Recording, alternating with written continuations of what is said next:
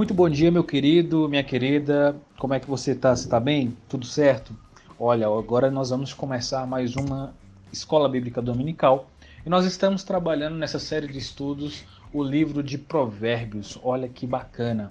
Provérbios nada mais é do que um, um livro riquíssimo com conselhos e sabedoria. Eu tenho certeza que você já ouviu muita gente falar que se conselho fosse bom, não se dava, vendia. Né? Isso é um, é um dito popular. Mas isso não é muita verdade, não. Se você olhar o que a Bíblia diz a respeito de conselho, você vai ver uma coisa totalmente diferente. Por exemplo, em Provérbios capítulo 12, versículo 15, diz que o caminho do insensato parece-lhe justo, mas o sábio ouve os conselhos. Em Provérbios capítulo 11, versículo 14, diz que sem diretrizes a nação cai, e o que salva é ter muitos conselheiros. E em Provérbios capítulo 19, versículo 20, diz assim, ó: Ouça conselhos e aceite instruções, e acabará sendo sábio. Muitos são os planos no coração do homem, mas o que prevalece é o propósito do Senhor. Olha que bacana, gente conselho nunca é demais. Nós precisamos de bons conselheiros e a Bíblia é esse conselheiro que nos ajuda, nos é, instrui a sermos cada dia mais, mais sábios. E conversar com alguém que é mais sábio do que nós é uma coisa maravilhosa, né? Eu lembro que é, quando eu ainda tinha o meu avô por perto, nós ficávamos horas e horas conversando e era muito bacana ouvir é, não só as histórias que ele tinha para contar, mas também todos os seus conselhos de vida, prática para a minha vida. Era muito gostoso. Meu avô já foi repentista, meu avô já foi vendedor, meu avô já foi de tudo um pouco e era muito gostoso ouvir. Então, assim, é sempre bom ouvirmos pessoas mais sábias do que a gente. Isso instrui a nossa alma também. Queria nós pudermos ter a oportunidade de conversar pelo menos um dia com Salomão. Imagina que maravilha seria. Infelizmente, isso no momento não é mais possível. E já que nós não temos essas oportunidades, é possível pelo menos caminhar um pouco sobre os seus conselhos e buscar uma vida sábia à luz da palavra de Deus. Então, primeiro eu quero convidar você a fechar seus olhos e orar, falar um pouco com o Senhor nesse momento. Pai querido, Pai de amor, obrigado, Pai, por mais um dia. Nós te agradecemos pelo respirar, nós te agradecemos pela vida, nós te agradecemos pelas bênçãos que o Senhor tem derramado sem medida sobre a nossa casa. Nos ensina, Pai, nos instrui a sermos cada dia mais agradecidos.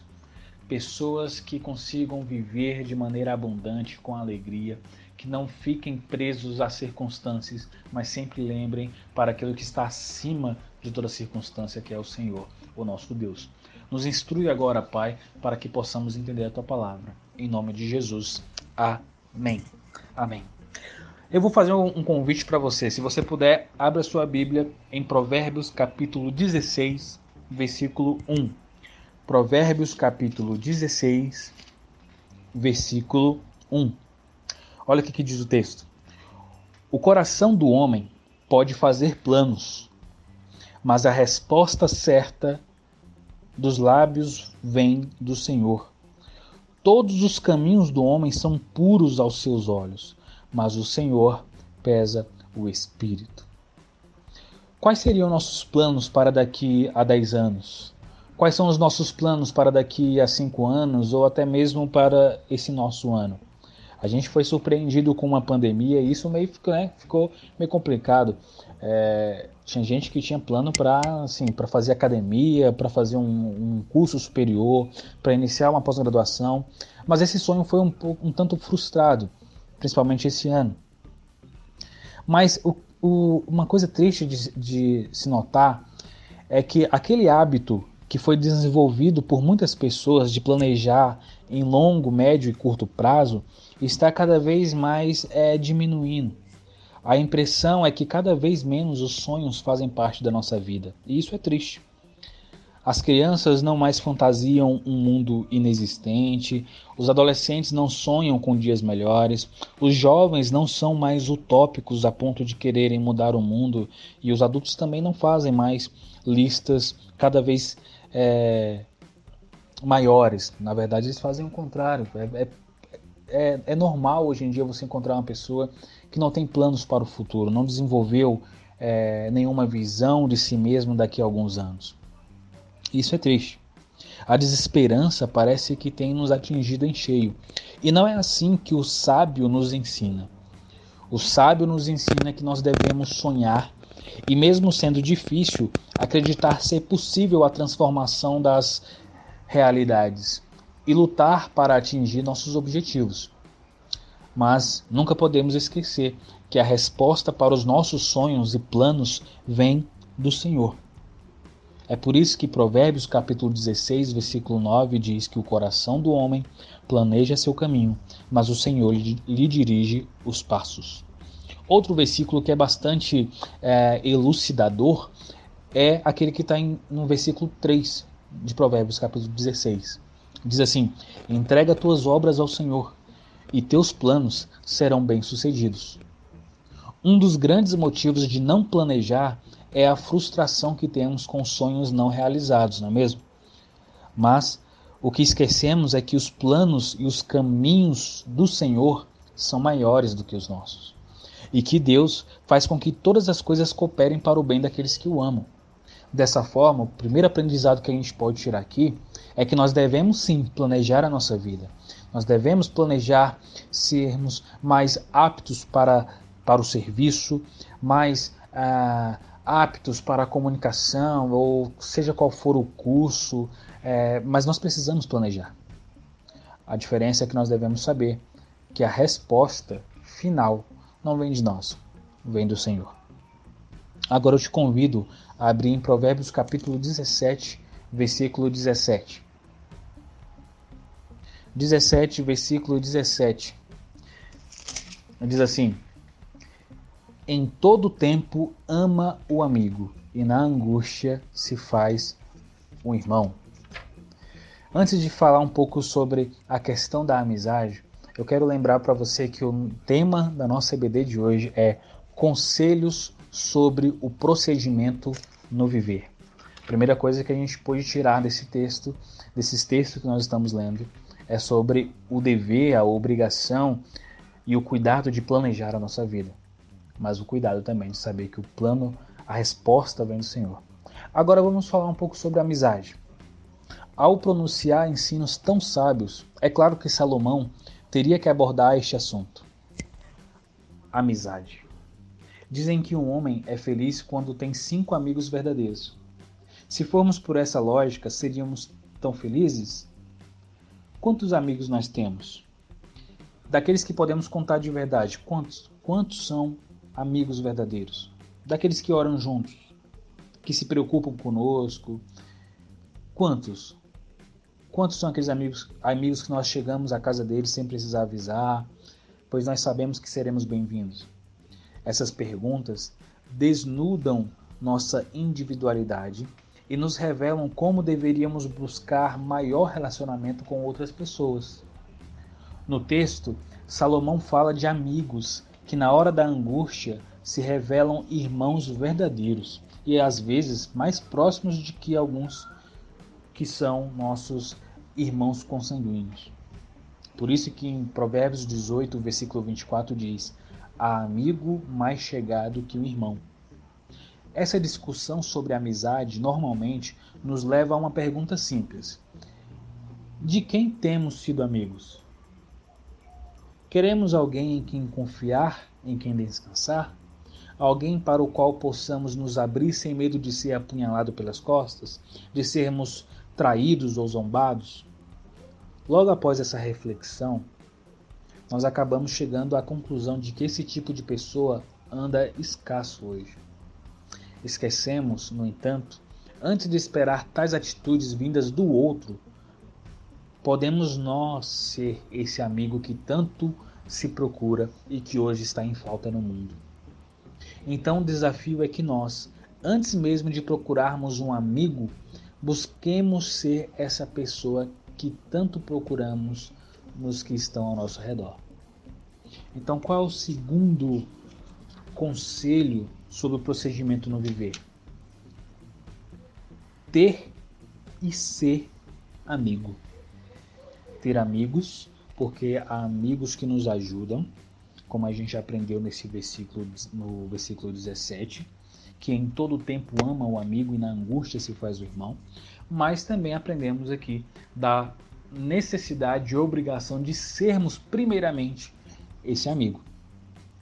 Então nós falamos sobre os planos do homem, nós falamos sobre o, o valor da amizade e agora eu quero falar sobre um outro tema com vocês, a língua. Abra sua Bíblia em Provérbios capítulo 21, versículo 23. Provérbios 21, versículo 23. Diz assim: O que guarda a boca e a língua, guarda a sua alma das angústias. Quanto ao soberbo e presumido zombador, é seu nome, procede com indignação e arrogância. Olha só que conselho desafiador, maravilhoso. O que guarda a boca e a língua, guarda sua alma das angústias. Esses dias nós trabalhamos no pequeno grupo sobre a prudência. O que é prudência? Prudência é a capacidade de nos de agir refletindo de antemão sobre as possíveis consequências das nossas ações e a partir delas tomar uma boa atitude, a atitude correta. Nossa, se nós fôssemos prudentes, evitaríamos com certeza muita dor, muito sofrimento, muita, muita é, situação, evitaríamos passar por situações ruins se tivermos prudência. O prudente vê o mal e esconde-se, mas os simples passam adiante e sofrem a pena. Isso está lá em Provérbios capítulo 22, versículo 3. Quando somos crianças, ouvimos uma máxima de nossos pais, tios e professores. Nós ouvimos o seguinte: Deus nos deu dois ouvidos e uma boca para ouvirmos mais e falarmos menos. Apesar de tanto repetirmos isso, às vezes nós não a utilizamos. Só temos controle sobre as palavras ainda não ditas, porque após proferi-las, desculpa aí a dificuldade, mas depois de nós falarmos, de, de lançarmos certas palavras, o estrago já foi feito e consertar pode não ser mais possível. Daí a máxima de ouvir mais e falar menos. Aqui nós podemos comprovar isso. Essa verdade, já dita por Salomão, também é confirmada no texto escrito por Tiago, que inclusive diz que tal órgão, ou seja, a língua, por menor que seja, é quase indomável. Isso está lá em Tiago capítulo 3, versículo 8. A conclusão que Salomão chega, portanto, é que ao guardar a boca, nós guardamos a nós mesmos de sofrimentos desnecessários. A língua é um órgão no mínimo perigoso, mas nosso Senhor Jesus nos ensinou que a boca fala do que o coração está cheio. Então veja, isso nos leva a perceber que nós devemos tomar cuidado com o que falamos, muito cuidado com o que falamos, mas também sondar os nossos corações para saber do que temos nos enchido. Controle sua língua, amigo. Controle sua língua, minha amiga. Mas também saiba que você precisa se alimentar espiritualmente, a fim de evitar sofrimentos e a fim de evitar um coração cheio de coisas que não edificam. Então, um terceiro ensinamento que a gente tira aqui é a respeito do cuidado no falar e também no cuidado quanto ao que está dentro do nosso coração. Agora, eu quero convidar você a abrir um outro texto, Provérbios capítulo 22, versículo 6, que diz assim: Ensina a criança no caminho em que deve andar, e ainda quando for velho, não se desviará dele.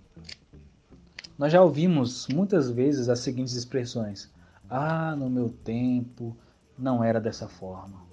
Ou ainda, ah, essa geração está perdida. Talvez além de já ouvir, nós mesmos já a reproduzimos. E quando assim o fazemos, estamos, em última análise, lavando nossas mãos sobre os rumos que a sociedade tem tomado. No texto que acabamos de ler, o sábio nos mostra que a responsabilidade por apontar o caminho para as novas gerações recai sobre cada um de nós. E ao julgá-los por suas escolhas erradas sem antes direcioná-los ao lugar certo, nós cometemos, no mínimo, uma desonestidade com essa geração. Normalmente, ao ler esse texto, responsabilizamos os pais por direcionar as crianças de forma errônea, mas é fato que nós, como indivíduos e até mesmo como igreja, também seremos cobrados pela forma como instruímos as nossas crianças. Jesus, ao perceber que os discípulos impediam que as crianças se aproximassem dele, logo disse: Deixai vir a minhas criancinhas e não as impeçais. Já que Jesus é o caminho, é para lá que devemos orientar o caminhar, quer das crianças, de adolescentes, de jovens ou de adultos.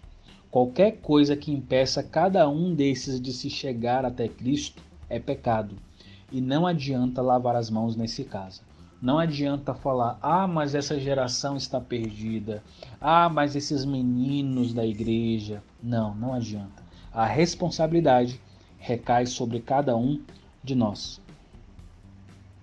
O texto de Provérbios, capítulo 19, versículo 2, começa dizendo assim: que não é bom agir sem pensar. Isso é simples, não é mesmo? A simplicidade de um texto não pode ser confundida com a falta de profundidade. Nós vivemos em uma sociedade imediatista, em que a comida demora três minutos para ficar pronta, as redes de fast foods não param de crescer e um anúncio, anúncio de poucos segundos nos vídeos já tiram a nossa paciência. Em nosso tempo, nós pulamos a introdução das séries que vemos, e é para essa geração que Salomão escreve: não é bom agir sem pensar olhando para essa geração, percebemos que grande parte do que compramos é por impulso. E por isso o sábio nos diz que não é bom agir sem pensar. Poderíamos ficar aqui citando vários outros exemplos, mas é preferível ficar com a simplicidade e profundidade dos escritos de Salomão. Não é bom agir sem pensar. Sabe por quê? Porque quem assim o faz erra o caminho que deveria seguir. Agora eu te convido a tomar uma atitude. Salomão nos leva a pensar quais os planos do seu coração. Quais são os nossos planos? Deus deseja que você continue sonhando e buscando a realização de cada um deles, sem deixar de ouvir a voz dele sobre seus planos. Você consegue controlar sua língua? É difícil, não é? Mas não podemos esquecer que o segredo para o que sai da nossa boca está no que alimentamos e de que nos enchemos o nosso coração. Então veja, o segredo está em nosso coração.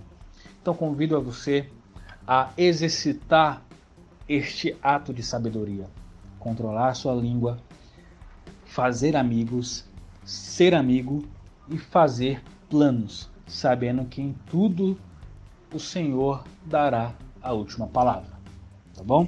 Que Deus abençoe você e até a nossa próxima lição.